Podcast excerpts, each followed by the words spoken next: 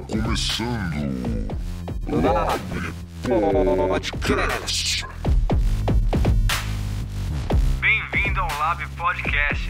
Não se esqueça de pegar um papel e uma caneta para fazer suas anotações. E aí, vamos lá? Nessa noite, estou muito animado para Efésios capítulo de número 2, porque tem muita informação importante para a gente aqui, tem muita revelação de Deus nesse texto para a gente olhar junto. Eu queria ler com vocês. Abre aí Efésios 2, é, verso de número 1 a seguir. Que diz assim: Olha, Ele lhes deu vida quando vocês estavam mortos em suas transgressões e pecados, nos quais vocês andaram noutro tempo, segundo o curso deste mundo, segundo o príncipe da potestade do ar, do espírito que agora atua nos filhos da desobediência entre eles também nós todos andamos no passado, segundo as inclinações da nossa carne, fazendo a vontade da carne e dos pensamentos. E éramos, por natureza, filhos da ira, como também os demais. Mas Deus, sendo rico em misericórdia, por causa do grande amor com que nos amou. Eu vou querer, eu vou parar aqui nessa noite, ok? Então vamos voltar lá é, no, no versículo de número 1. O que está acontecendo aqui? Ele, ele introduz né, essa, essa parte da carta, é, Paulo né, introduz essa parte da carta, falando que ele lhes deu vida, ok? Então, a primeira coisa que ele fala é que ele nos deu vida. E você vai entender o porquê que ele nos deu vida, porque está ligado à condição humana que ele vai descrever. Qual é a descrição que ele faz da condição humana sem Deus? Ele diz: quando vocês estavam mortos. Então, o que ele vai mostrar para a gente aqui é que a condição humana é de mortos. A condição humana sem Deus, sem Jesus Cristo, é de morte, ok? Então eu quero que você anote aí que essa é a condição humana. E, e o que Paulo está dizendo aqui, claro, não é de uma morte física, porque se eles estavam lendo a carta ou ouvindo a carta é porque fisicamente eles estavam vivos. Mas o que Paulo está dizendo aqui é sobre uma morte espiritual, ok? Uma morte espiritual. E o que é morte espiritual. O que é morte para Paulo? O que é morte para as Escrituras? E aí a gente precisa voltar lá em Gênesis, capítulo de número 3, verso de número 6. Ok? Gênesis, capítulo de número 3, verso de número 6. Deixa eu abrir aqui com vocês. Abre aí Gênesis 3, versículo de número 6.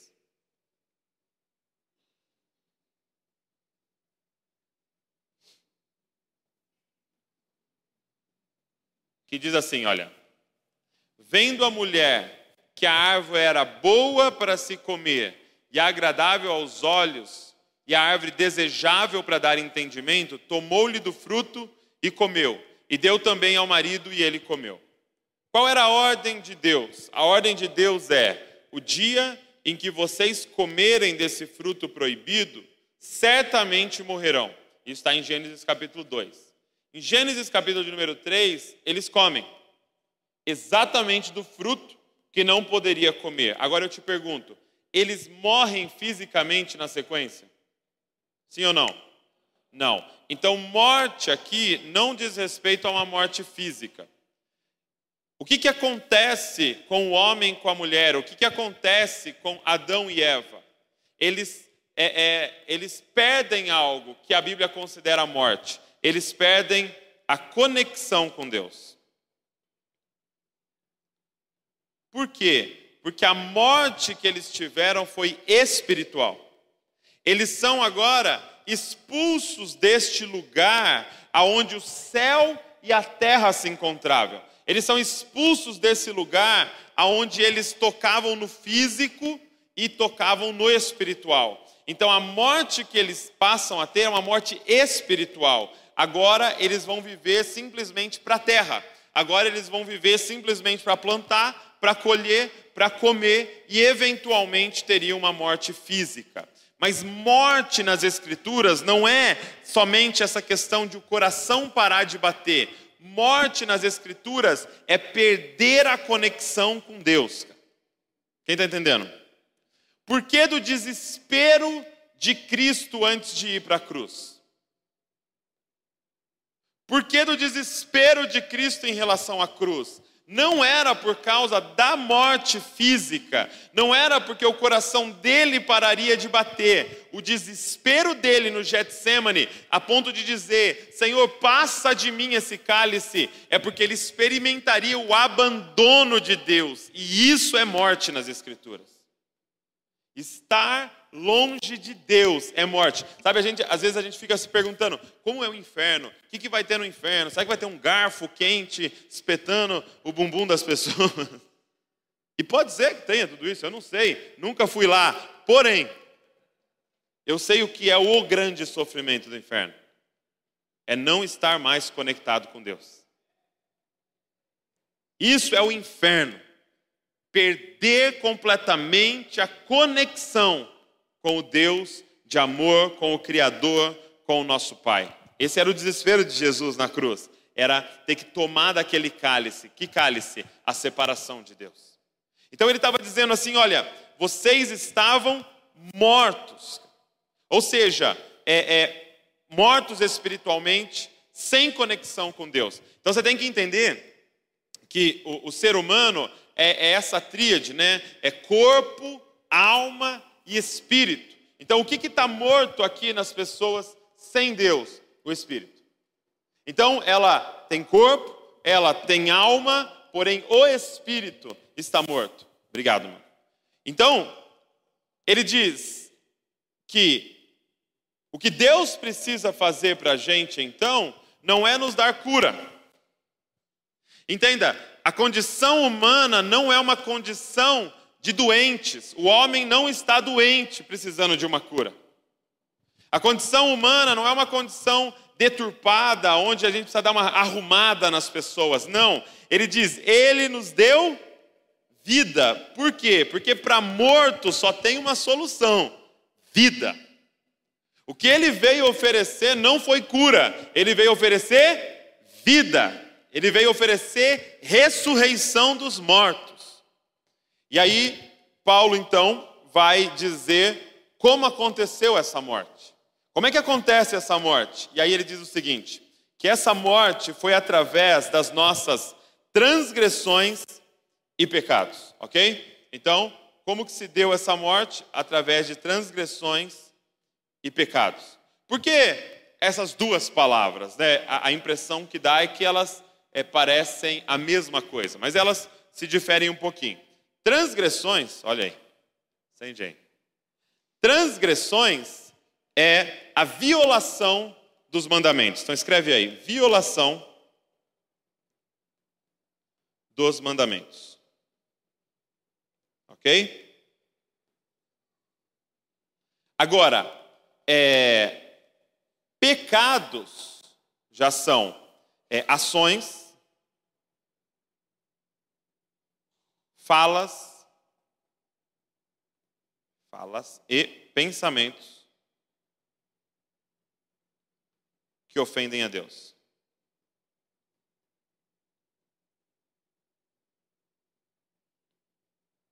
Ok?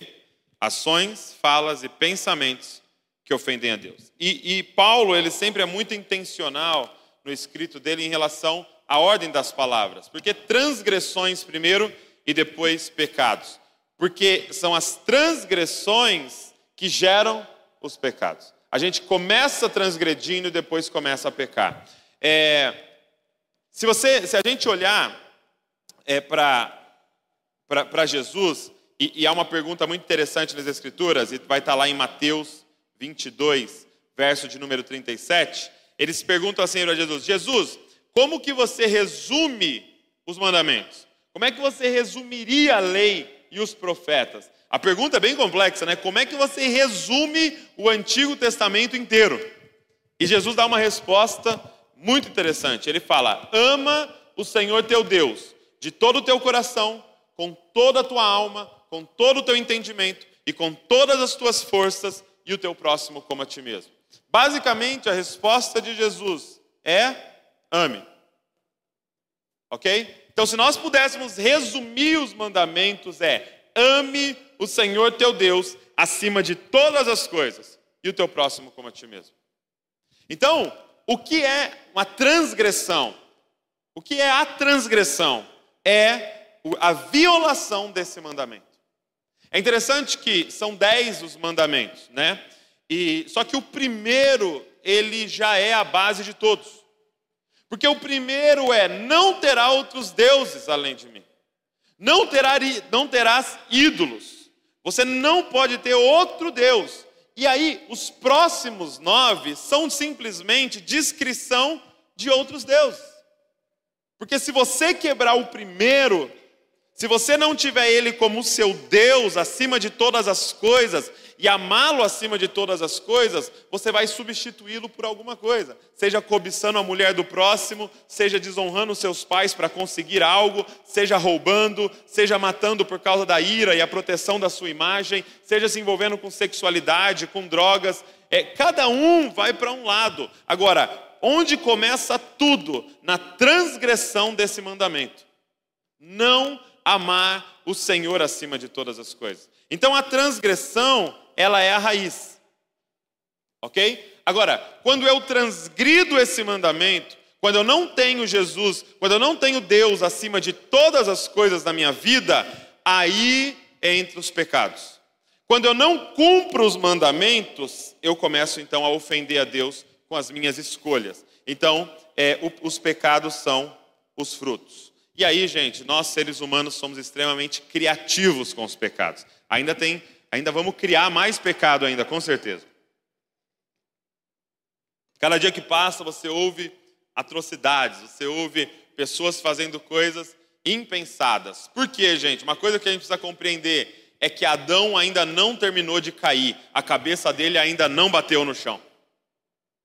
Adão, desde o Éden, está caindo está caindo, está caindo, e de geração em geração você vê ele mais próximo do chão. É, é, como se a iniquidade fosse aumentando, o amor fosse diminuindo, e é por isso que aquilo que está por vir em relação àqueles que não se rendem a Deus vai ser muito pior do que a gente está ouvindo hoje. As coisas que a gente está ouvindo hoje, como um homem entrar em um culto de outra religião e matar 49 pessoas, o outro entrar numa escola e assassinar crianças, o outro, alguém é, é, editar um vídeo para ensinar crianças a se cortarem. Você fica, você fala, meu Deus, aonde nós estamos chegando? Calma, vai piorar. vai piorar. Por quê? Porque quando abandonamos esse mandamento, quando tiramos ele desse lugar, nós vamos colocar alguma coisa nesse lugar. E aí começa o caos. E aí começa o caos. E são os pecados. Os pecados são os frutos, ok? Agora, o que que gera, ou o que que gerou a transgressão? O que que gerou a transgressão de Adão e de Eva e que até hoje gera a transgressão? Qual que é a grande estratégia de Satanás? E aqui eu quero que você entenda. Ele é o pai da mentira. A forma que ele tem para nos fazer transgredir e, consequentemente, pecar é a mentira. O que, que acontece lá em Gênesis? Dá uma, dá uma olhada em Gênesis, capítulo de número 2, verso de número 17. O que, que acontece em Gênesis 2, 17? Deus dá uma instrução. Deixa eu voltar aqui no 2.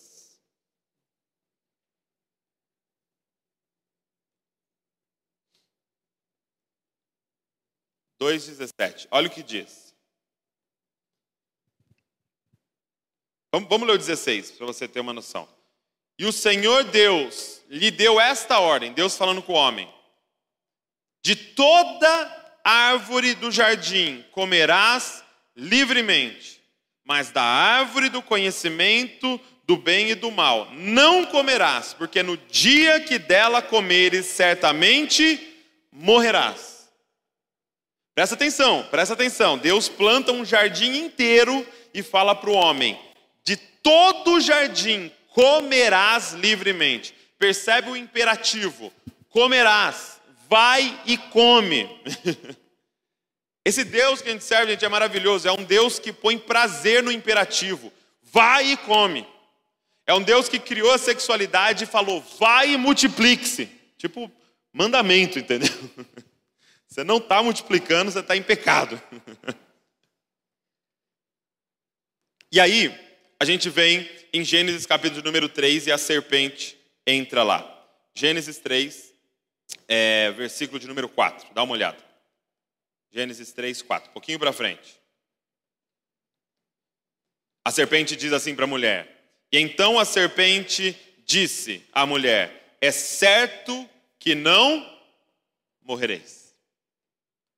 Olha a estratégia que ele tem para nos fazer transgredir. Se chama mentira. Ele é o pai da mentira. O trabalho dele é distorcer a verdade de Deus. Coma de tudo, só não coma desse, desse, desse fruto, do conhecimento do bem e do mal. Porque o dia que você comer, certamente morrerás. A serpente chega e fala: Você não vai morrer. É mentira. A serpente chega e chama Deus de mentiroso. A estratégia que ele tem é mentir para nós e contar uma mentira sobre Deus. Qual é a mentira sobre Deus escondida nessa fala da serpente? E que é a mentira até hoje. Eu quero que você grave isso no seu coração. Isso pode libertar você, porque eu vou expor uma mentira agora aqui. A mentira da serpente que é contada até hoje é essa: Deus não é bom. E pior, ele está escondendo algo de nós.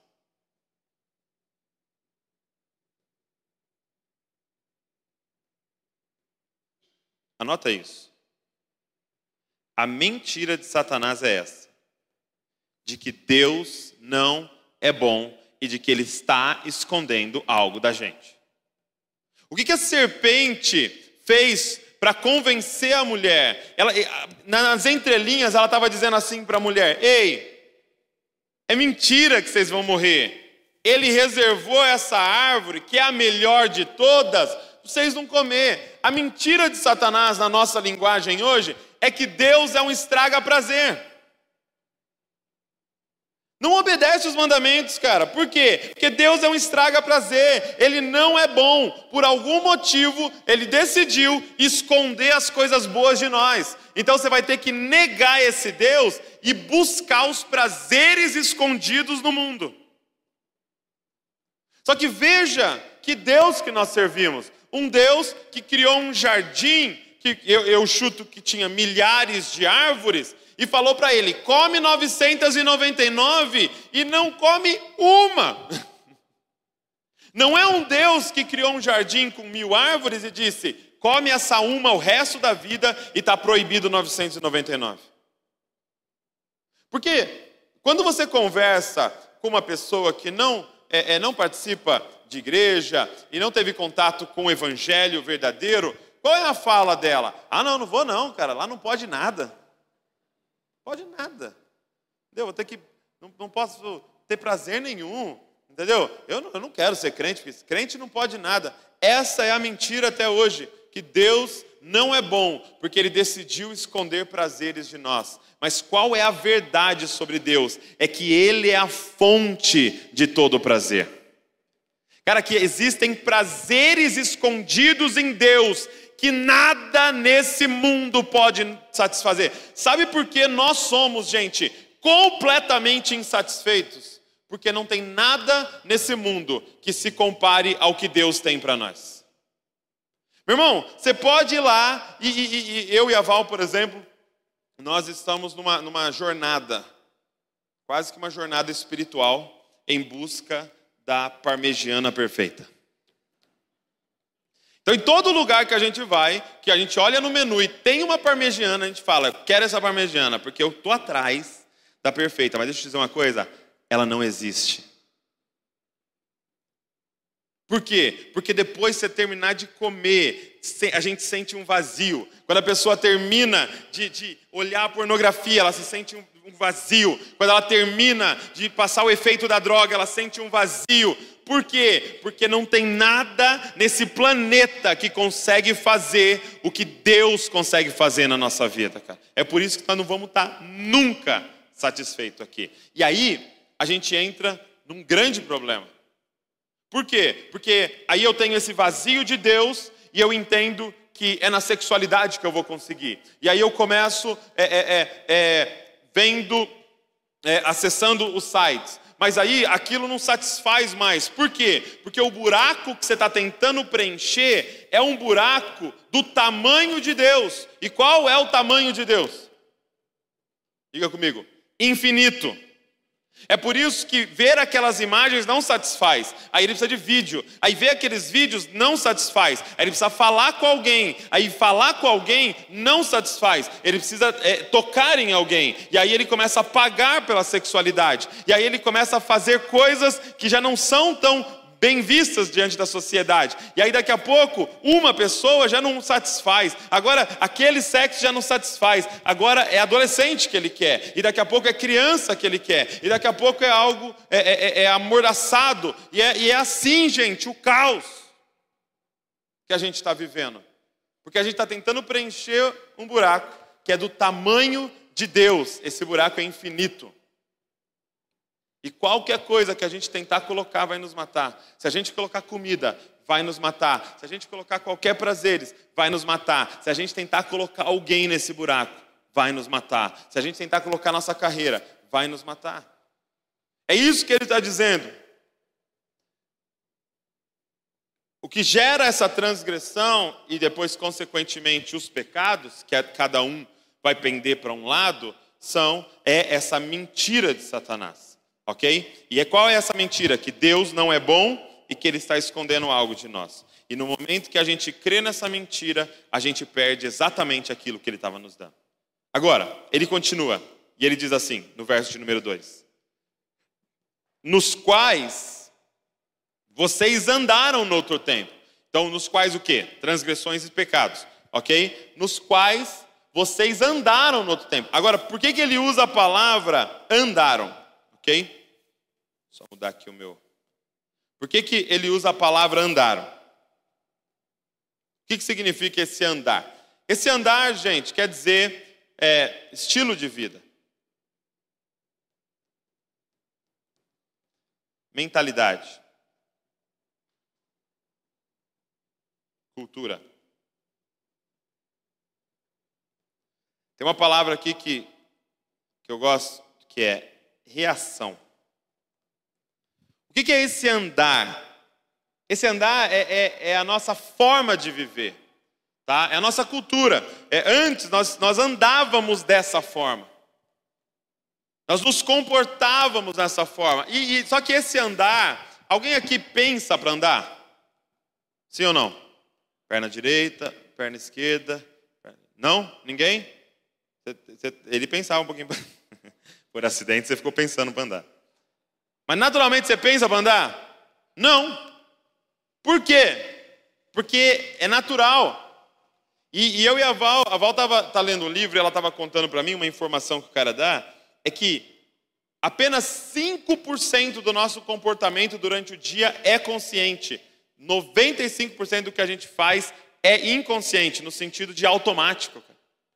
A gente dirige automaticamente, a gente anda automaticamente, a gente faz muitas atividades automaticamente. Então, antes nós andávamos, nosso estilo de vida era esse da transgressão e do pecado.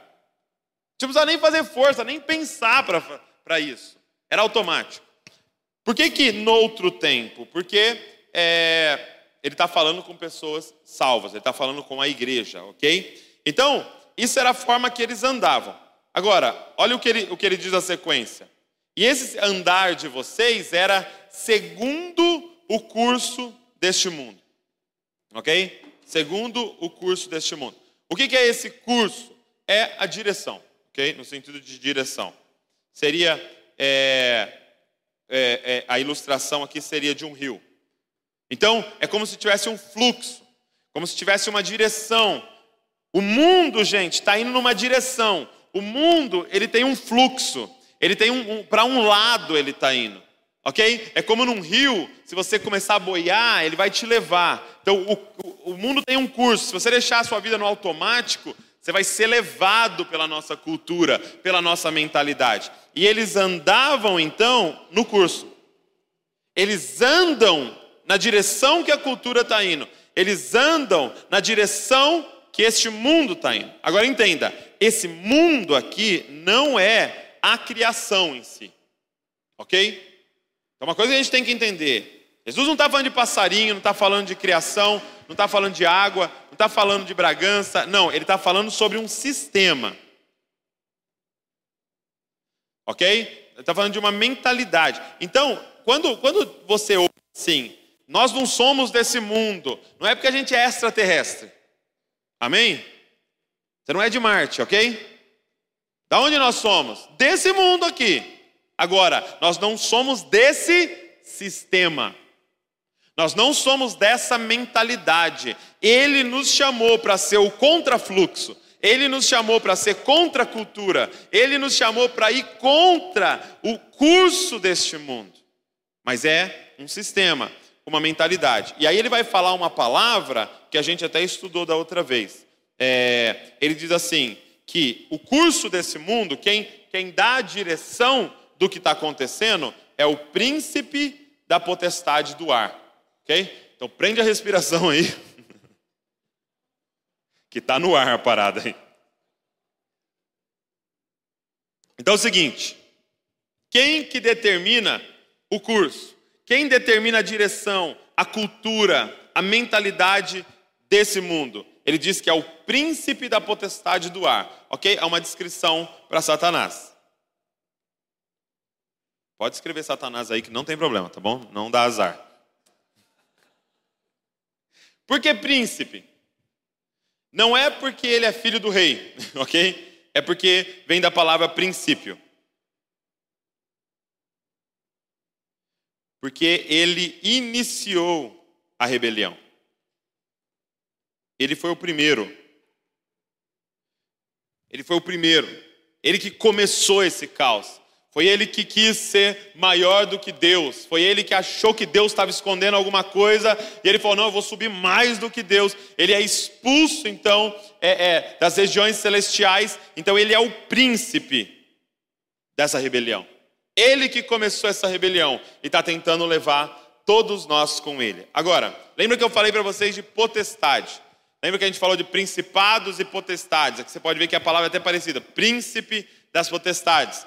Então, potestade, a gente sempre olhou assim como se fosse o demonião, né? Tem o demoninho e tem a principado e potestade que é o demonião. Mas é mais do que isso, gente. Principado e potestade é o que eu falei para vocês. São sistemas e, e, mentalidades que se instalam regionalmente. Então existe uma, uma mentalidade é, é, em Bragança, ok? Existem principados e potestades que atuam nos ares de Bragança. Agora entenda, quando é está falando de ar, não está falando do ar físico, ok? Não está falando disso que você está respirando. Seria mais ou menos assim. Sabe quando você é, alguém chega para você e fala assim: ficou sabendo que a fulana está namorando? A, a Joana está namorando? Que legal, arrumou um namorado, né? Demorou. Tá. Aí, aí ele fala assim: é, mas eu fiquei sabendo também que a, a, a Roberta também está namorando. Sério? Mas, mas a Raquel também arrumou? Aqui que a gente fala, hum, o amor está no ar. Essa expressão que está sendo usada aqui. Está acontecendo tanto que a gente, meu, está no ar esse negócio aí, vai pegar, cuidado, você que está querendo ficar solteiro aí, que esse negócio está no ar. Ó, tem gente já respirando fundo ali, tentando pegar. É um exemplo só, cara, calma. Então, o que ele está dizendo é que essa mentalidade está tão espalhada, essa cultura está tão espalhada, que ela está no ar. Ela está em tudo. Ela está em toda parte. Ela nos envolve. E nós, gente, nascemos nesse ar. Você sabia que se você chegar para um peixe e falar para ele assim, cara, não é ruim ficar molhado assim? Ele vai falar, quem está molhado? Por quê? Porque ele está tão envolvido em água que ele não sabe que ele está molhado. Nós estamos tão envolvidos nessa cultura, em cada outdoor que a gente olha, em cada propaganda que a gente assiste, em cada texto que a gente lê, em cada conversa, em cada roda que a gente para, que muitas vezes a gente nem percebe, assim como o ar, dessa mentalidade, dessa forma de pensar. Então, é, quem determina o curso é o príncipe da potestade do ar. Que eu vou deixar aqui ó, o exemplo, só para você lembrar. O amor está no ar.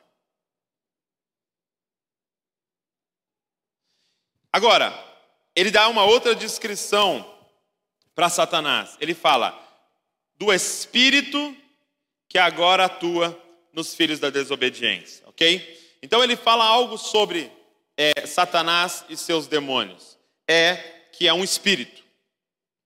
E, e talvez isso pareça óbvio, mas você precisa entender algo aqui. Por ser um espírito, é invisível. Por ser um espírito, não tem corpo. Ou seja, no momento em que Satanás e seus demônios querem atuar em nosso plano, o que, que eles precisam? De um corpo. Eles precisam atuar através de alguém. E quem está sendo nessa ocasião é, é, os agentes, as bocas usadas, as mãos usadas, os filhos da desobediência. Quem são os filhos da desobediência? Aqueles que é, continuam separados de Deus, aqueles que vivem na desobediência, que vivem nas transgressões e nos pecados. Então, você precisa compreender isso. Todas as vezes que Satanás quer atuar, ele usa um corpo. Ele usa uma boca. Quem, Douglas? Quem ele tiver acesso. Quem está dando brecha. Então, é, a pessoa, ele sabe que, por exemplo, uma das grandes formas de destruir uma pessoa é através da rejeição. Ele sabe disso. Ele sabe como é que eu, eu destruo uma pessoa? Rejeição. Como é que eu destruo uma pessoa? Jogando contra ela profecias satânicas, dizendo que ela não é. E aí o que, que ele faz? Ele vai e ele acha uma boca. A pessoa está lá na escola, alguém chega para ela e fala: sabia que você é ridícula? Ele acha uma outra boca que canta uma música para ela: Gorda baleia, saco de areia. E aí alguém fala uma outra coisa. E o outro fala uma outra coisa. E alguém bate nela, agride ela fisicamente, xingando ela. O que está acontecendo ali?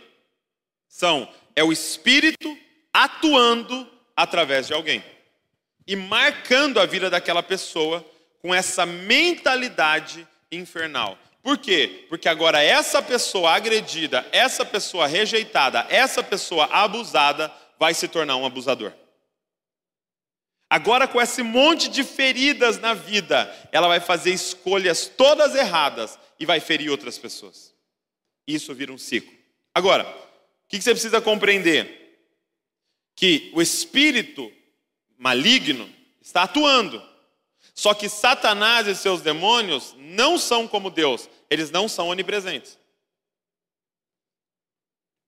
Então, entenda isso, são fundamentos. Satanás não é onipresente, vou até escrever aqui. Satanás não é onipresente. Então, ele não está em todos os lugares ao mesmo tempo, ok? Apesar de haver Satanás e seus demônios. Então, tem atuações de demônios e tem atuações também do príncipe aqui. Agora, ele não é onipresente. Então, como que ele faz para instalar o caos se ele não está em todos os lugares? Através de potestades. Como ele faz para instalar o caos? ele entra numa família, acha uma boca e cria uma cultura do inferno naquela família. Essa família, esses pais, estão educando esses filhos nessa cultura do inferno. E esses filhos agora vão casar tudo errado, ou vão juntar, ou vão sair fazendo filho, e vão instalar essa cultura na próxima geração. E assim nós vamos ter uma mentalidade, por exemplo, de rejeição. ou uma mentalidade de abuso. Então, como ele não é onipresente, ele é extremamente estratégico. Muito mais do que possuir alguém, que a gente sempre ficou impressionado com isso, ele quer criar uma mentalidade numa nação. Quem está entendendo o que eu estou falando? Irmão, ele conseguiu instalar uma mentalidade de corrupção na nossa nação. O que nós estamos vendo lá são os caras que roubam mais, são tipo nossos heróis. Esses caras roubam pra caramba. Eles são os top da corrupção. Mas é uma mentalidade. E aí agora eu, eu te pergunto: Satanás está em todo mundo que está corrompendo? Não, não precisa mais. Ele já criou um software. Ele já criou um modus operandi, ele já criou uma forma automática de se comportar. E aí 5% do que você faz é consciente e 95% é automático que você faz por repetir o que você viu outros fazendo. Então você imagina, é, é assim que ele atua. Ele acha um corpo, ele começa algo e ele cria uma mentalidade. Então, mais do que simplesmente expulsar demônios, que nós temos que fazer, que é o mandamento de Deus, nós temos que, depois de expulsar o demônio, discipular essa pessoa para uma renovação de mente, para que agora ela pense como Cristo e não mais como o curso desse mundo. Entenderam? É por isso que vocês estão aqui, porque nós estamos tendo a nossa mente renovada. Pro, provavelmente, quase ninguém é endemoniado aqui.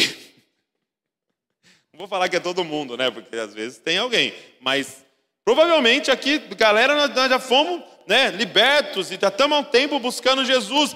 Porém, agora o que precisa? Uma mudança de mentalidade. Porque não é que nós estamos libertos de, de uma atuação satânica que nós pensamos como Deus que nós pensamos como Cristo. Ok? Então, e aí ele diz que esse, é, é, esse espírito atua nos filhos da desobediência. Aqui que eu quero firmar esse ponto. Satanás não tem acesso aos nascidos de novo, amém? Aonde ele atua? Nos filhos da desobediência. Ou seja, nos filhos da obediência, ele não atua. Então, o que, que ele tem contra os filhos da obediência? As mentiras.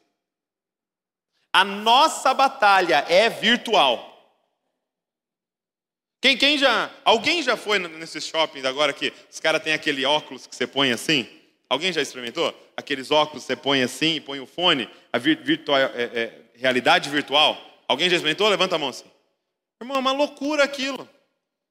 Por quê? Porque você está assim, de repente o chão abre. Você entra em desespero. E aí a galera assistindo você, você é ridículo lá no shopping. Lá. Meu Deus, ah, ah, tal. É, e vindo dragão. Tal.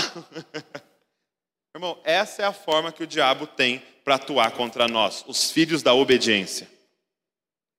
O que ele tem é hologramas, mas ele não pode tocar na sua vida. Por quê? Porque você é nascido de novo. Você tem o Espírito de Deus, você tem, você agora é esse ser de luz, a luz habita em você. Como que as trevas vai tocar em você? Agora ele consegue mentir para você. Agora você está rodeado de pessoas que são filhos da desobediência, que ele ainda tem acesso à boca. Ah, meu, quem está entendendo? E que vão ficar mentindo para você. E é por isso que a gente tem que estar tá tão firmado na verdade. Por isso que a gente tem que saber a palavra de Deus. Porque quando o diabo aparece para Jesus, Jesus não chega para ele e fala, está repreendido Satanás. Não, ele fala, está escrito. Então, contra ele, meu irmão, não é somente sair em nome de Jesus, você precisa falar, está escrito. E, e, a gente tem que prestar muita atenção que ele veio todas as vezes com versículos contra Jesus. Então, ele teve que dizer assim, mas também está escrito. Não tentará o Senhor teu Deus. Mas também está escrito: nem só de pão viverá o homem, mas de toda a palavra que sai da boca de Deus. É por isso que é tão importante nós estarmos firmados na verdade. Amém? Vamos lá. Terceiro. E aí ele diz assim: olha, entre, entre eles também nós todos andamos no passado. Ok? Então, Paulo faz questão de nos lembrar isso aqui, ó. Todos nós estávamos mortos. Todos nós recebemos vida de Deus. Então, é, é, não fica sem paciência com a galera de fora aí, não. Não fica é, é, é, achando que fulano não tem jeito, não. Porque só tem dois tipos de pessoa: vivo e morto. E você já viu, tipo assim, alguém que falou assim, nossa, aí você está muito morto. Tem isso ou não? Nossa, morreu muito, mas morreu muito mesmo, assim. Só tem duas opções, vivo ou morto. Não tem mortão, mortinho, mortaço, mortíssimo. Não existe, é morto. Ah, não, mas aquilo ali precisa de um milagrão. Não, precisa de vida. Assim como você precisa de vida. Assim como eu preciso de vida. É vida. Ah, não, mas o pecado que ele comete é pecado de morte.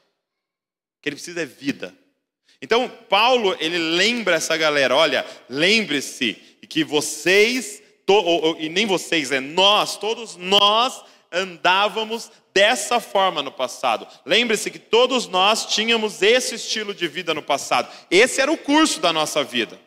Ok? E aí ele, ele diz que o curso da nossa, da nossa vida, essa mentalidade qual é? É a inclinação para a carne. É uma inclinação para a carne. O que, que é a carne, gente? A carne não é o corpo, ok? Não é o corpo. Então não, não vamos demonizar o corpo. Aconteceu já no passado de algumas teologias demonizarem o corpo, a ponto de pessoas chicotearem achando que era o corpo. Não. Carne é uma descrição para natureza caída. Ok? Há uma natureza caída. Existe uma natureza caída. Então, é, hoje, o que está atuando na, na vida daqueles que não tiveram um, é, um nas, que não nasceram de novo, que não tem o Espírito atuando, o que está é, é, agindo hoje neles é essa natureza caída. Então, é, é, é, é, a forma que eles vivem. É como se fosse a natureza de um cachorro. Você pode pôr roupinha nele, você pode pintar a unhinha dele, fazer o que você quiser. Ele é um cachorro e ele vai fazer coisa do quê? De cachorro. Por quê? Porque ele é, é a natureza dele. E não tem como mudar a natureza dele, a não ser que ele morra e nasça de novo como ser humano.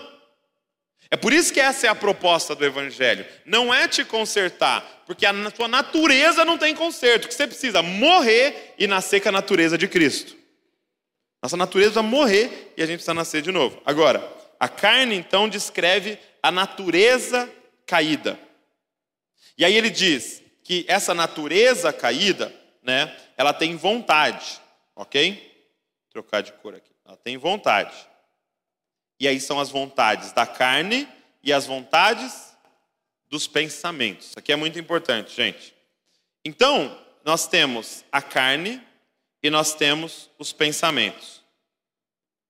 Lembra que eu falei para vocês que nós somos três? Que nós somos corpo, ok? Então, é, é, as nossas necessidades é, do corpo. Então, nós vamos falar sobre comer, nós vamos falar é, sobre é, sexualidade. Então, é uma necessidade humana a sexualidade.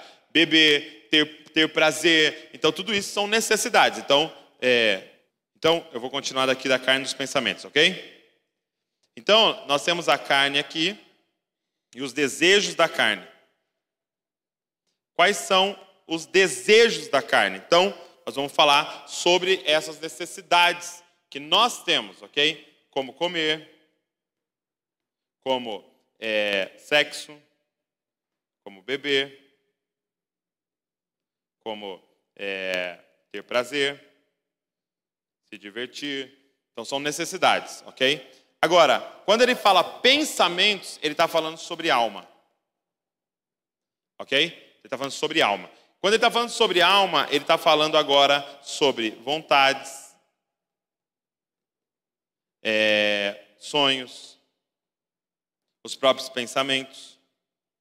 É, ele está falando aí, de forma negativa, sobre os traumas, sobre as feridas na alma, sobre memória. Então, o que você precisa compreender é que o homem sem Deus, ele é escravo dessas duas coisas.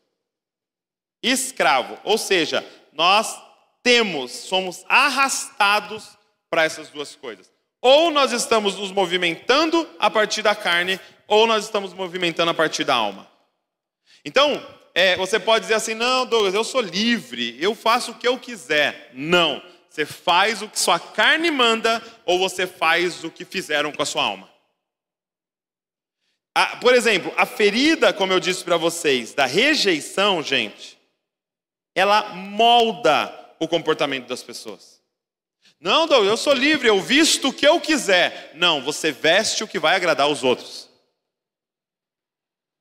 Não, Douglas, eu, eu, eu, eu, eu escolhi minha profissão, eu gosto disso. Muitas vezes não foi foi por causa de uma rejeição dos seus pais, você está até agora tentando a aprovação dos seus pais. Eles queriam que você fosse isso aí que você é. E você está correndo atrás dessa aprovação. Então, é, muitas vezes a gente se acha livre, mas na verdade nós somos escravos das nossas vontades carnais e das nossas feridas na alma. Somos escravos de traumas. Quantas pessoas, gente, a gente sabe que sofreu no passado um abuso, seja físico, seja sexual, e isso moldou a forma. Hoje ele, ele às vezes quer sair de certas situações, quer sair de certos relacionamentos, e é como se ele não pudesse, não conseguisse. Por quê? Porque ele está algemado pela alma dele. Sabe, uma pessoa, um, um rapaz chegou para um pastor e ele disse assim: Pastor, eu não gosto muito desse negócio de crente, de igreja, assim, porque eu gosto de ser livre. E eu acho que esse negócio vai, né, esse negócio prende a gente. Aí o pastor falou para ele: é mesmo? Você, você, é livre assim? Eu falei: eu sou livre. Eu gosto de estar livre. Eu falei: que legal, como é que é seu nome? Aí ele falou assim, por exemplo: João. É João. Eu falei, que legal, João. Por que você escolheu esse nome? Aí o João falou: Não, escolhi, né? Esse nome meus pais me deram. Pô, que legal, mas pelo menos você escolheu seus pais, né? Não. Ah, pelo menos você escolheu que país você ia nascer, né? A cultura que você vai ter, a língua que você ia falar, você escolheu? Não. Você escolheu, por exemplo, é, é, como iam te educar nos cinco primeiros anos da sua vida que determina toda a sua personalidade? Não. Então, de que liberdade você está falando? De que liberdade nós estamos falando, cara? Se nós estamos andando numa estrada pavimentada chamada infância e que nós não tivemos escolha nenhuma de como nos educar. Que liberdade é essa? Que nós somos assombrados pelo nosso passado e por, por muitas coisas que fizeram para nós, que nós nem escolhemos. que nós nem escolhemos. Que liberdade é essa? Mas de repente, chega Jesus com a verdadeira liberdade. Lembra que ele fala: verdadeiramente sois livres porque existe uma, uma, uma, uma liberdade falsa, que é o que a galera está fazendo aí fora. Eles acham que eles estão fazendo o que eles quiserem. Eu quero isso, eu, eu quero muito isso. Não, você não quer isso. Foi, foi o que implantaram em você. Você assistiu tanto, você ouviu tanto na música, na música, na música, na música, que plantaram isso dentro de você, mas você nunca foi criado para isso. Agora vem Deus e coloca a verdadeira liberdade. O que, que ele diz? Aonde o Espírito está, ali a liberdade. Por quê, gente? Porque aí Jesus vem e desperta uma terceira coisa em nós: o Espírito. Agora eu tenho ainda alma, eu tenho ainda carne, agora tem uma terceira força dentro de mim, o Espírito. Agora eu não sou escravo das minhas vontades, eu não sou escravo dos meus traumas, porque tem uma terceira voz dentro de mim me guiando para a vida. É o Espírito Santo conectado com o meu espírito, cara, me dando vida. Você não precisa fazer o que fizeram para você e você não precisa fazer o que sua carne está pedindo, porque você tem agora o Espírito vivificado dentro de você. Quem está entendendo? E essa voz, é, é, é, isso que fala com você. Significa que todos fazem o que o Espírito manda? Não. Muitas vezes você continua fazendo o que a sua é, carne está pedindo. Por exemplo, uma, uma luta nossa, da nossa geração, é com a glutonaria. É com a glutonaria, não é verdade? Nós é, é, é, temos acesso a, a, comidas e lanches e pizzas e o tempo todo a gente sempre está consumindo mais daquilo que é necessário para a gente ter energia para o nosso dia, é uma luta nossa. Agora, o que ele está dizendo é que eu coloquei um espírito dentro de você e agora você pode se satisfazer de uma outra forma, não precisa ser mais da comida. O que é necessário agora? Caminhar de uma nova forma, andar de uma nova forma. A gente precisa aprender agora um novo caminhar, porque agora tem um novo curso. Não é o curso do mundo mais, mas agora é o curso do, do reino de Deus. É uma nova cultura, uma nova mentalidade. Então, a inclinação era essa: a inclinação para a carne, escravos da carne e dos pensamentos. E aí, isso fazia de nós, e aí ele diz assim: e éramos por natureza filhos da ira. E aqui, gente, eu quero que o Senhor nos cubra de temor em compreender isso daqui. Nós éramos merecedores da ira de Deus sobre a nossa vida. Ele diz filhos da ira, por quê? Porque a ira era a nossa herança, por direito. Se, você, se a gente orasse assim, Senhor, me dá o que é meu por direito, Deus falava, tá bom. O que, que é nosso por direito? que, que nós somos merecedores, porque a gente fez por merecer a ira de Deus. Gente, a ira de Deus. Você já viu alguém irado? Já pegou assim algum, alguma briga de trânsito assim? Se viu um cara possesso mesmo de ira assim? Já viu um vídeo de alguém irado espancando alguém? Agora, meu irmão, você imagina um ser todo poderoso o que é a ira de Deus, gente? O que é a ira de um Deus todo-poderoso? Agora, eh, você pode falar assim, poxa, Douglas, você... eu estava aprendendo aí que Deus é amor, poxa. Você não está batendo esse Deus aí que você está falando. Como que Deus fica irado nesse nível aí? Como que Deus, é, é, como é que tem a ira de Deus se Ele é um Deus bom, um Deus de amor? É exatamente porque Ele é bom e é um Deus de amor que Ele é um Deus de ira. Por quê? Quantos aqui, por exemplo, amam criança? Então, meu irmão, se isso é verdade, você tem que se irar contra a, a, a pedofilia. Agora, se você fala, eu amo criança, mas sou indiferente à pedofilia, você não ama criança. Porque o que te faz irado com essa injustiça? O amor que você tem por essas crianças. Deus ele é tanto amor que ele é muito ira. Ele é tanto amor, ele é tão a favor da vida, que tudo que gera morte, ele fica irado. E ele disse: Certamente morrerá, eu derramarei toda a minha ira sobre toda a injustiça. E Paulo está dizendo: Nós éramos, porque ele estava falando com pessoas que haviam nascido de novo. Mas se há alguém aqui que não nasceu de novo, não era, era mas é filho da ira de Deus. Deixa eu te dizer uma coisa. Um dia, a ira de Deus cairá sobre a humanidade, sobre toda a injustiça. Tudo isso que você está vendo, vai haver justiça, gente. Pô, Fulano saiu impune. Não se preocupe. Ninguém vai sair impune diante de Deus. Pô, terminou tudo em pizza. Fica tranquilo. Diante de Deus, nada vai terminar em pizza. A ira de Deus vai ser derramada. E vai ser um dia terrível. Agora, ele diz assim, e aqui é, é o, o verso de número 4. E eu queria encerrar com vocês com essas duas palavras. Mas Deus. Gente, essas são as duas palavras mais maravilhosas que tem na Bíblia toda. Mas Deus. Depois de dar todas essas informações, depois de dizer das nossas transgressões e pecados, e de dizer que nós estávamos completamente inclinados para a carne, e que nós éramos escravos é, é, da, da nossa alma e dos nossos pensamentos, e que nós éramos merecedores da ira de Deus, ele, ele, ele faz algo ilógico. Ele escreve, mas Deus.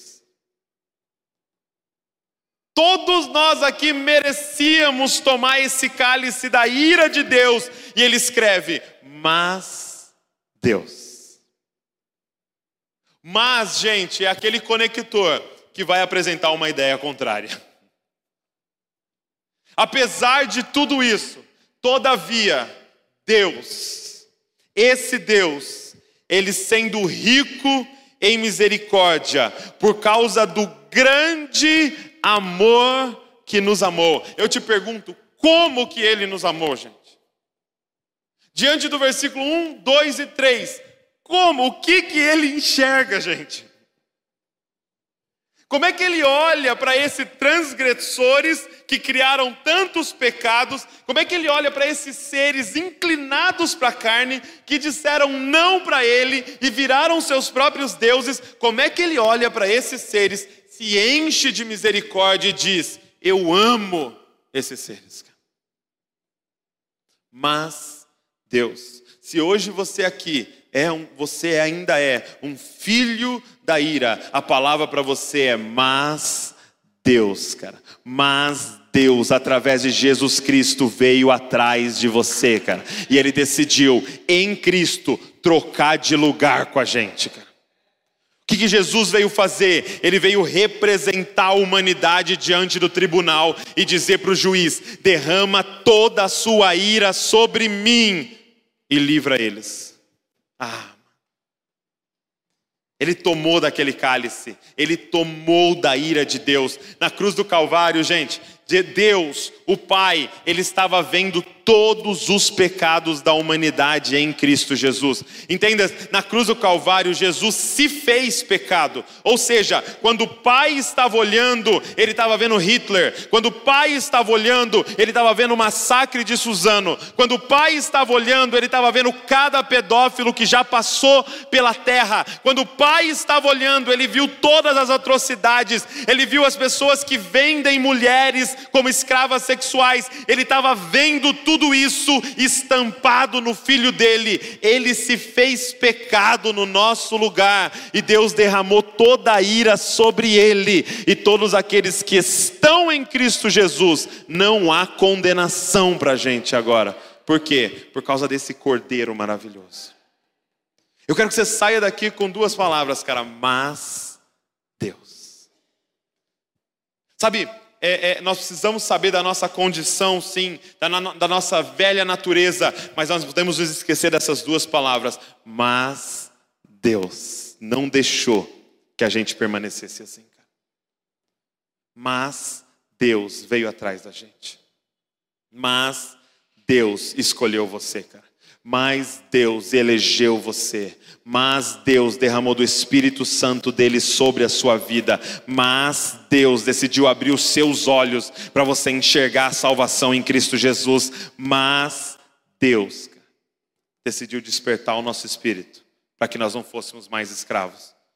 Mas Deus, que é rico em misericórdia, nos amou grandemente. E é isso que está disponível para nós agora: o amor dele o amor dele. E quanto mais eu entendo essa condição caída, mais eu compreendo esse amor dele. Porque quando eu penso que eu não sou tão ruim assim, o amor dele é meio pequenininho. Mas quando eu compreendo o tamanho da dívida que eu tinha com ele, eu compreendo o tamanho do amor com que ele me amou. Então, eu queria fazer o seguinte, agora nesse momento. Eu queria é, que a gente se reunisse para a gente responder algumas perguntas e a gente colocar é, essa palavra em contexto, do nosso contexto atual. É, se reúne de 7 a 10 pessoas aí, tá? Não deixa passar de 10 pessoas. Pode bagunçar, tá bom? Você que é visita, pode bagunçar, pode fazer uma rodinha aí. Vamos, eu vou colocar umas perguntas aqui, nós vamos responder junto aí para é, a gente colocar uma aplicabilidade nessa palavra.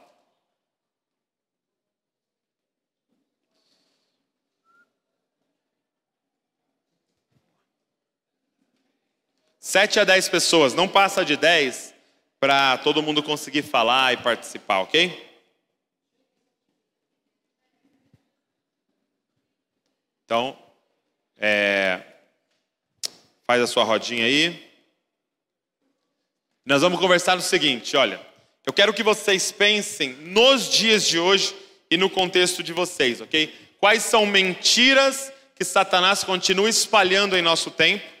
Como é que essas mentiras se traduzem no nosso português, no nosso contexto? Depois, dê exemplos que ilustrem o curso deste mundo, a mentalidade, tá? É, é caída. Então, é, o que, que você observa hoje acontecendo ao nosso derredor, que é o curso desse mundo, que é a mentalidade desse sistema atual. E por último, o que é viver escravo da carne e dos pensamentos e como a salvação nos liberta. Ok? Eu quero que você fale de forma bem prática sobre isso daí, tá bom? Nós vamos ter é, 15 minutos para a gente conversar, tá bom? Então não fique 15 minutos numa pergunta só, ok? Vamos lá.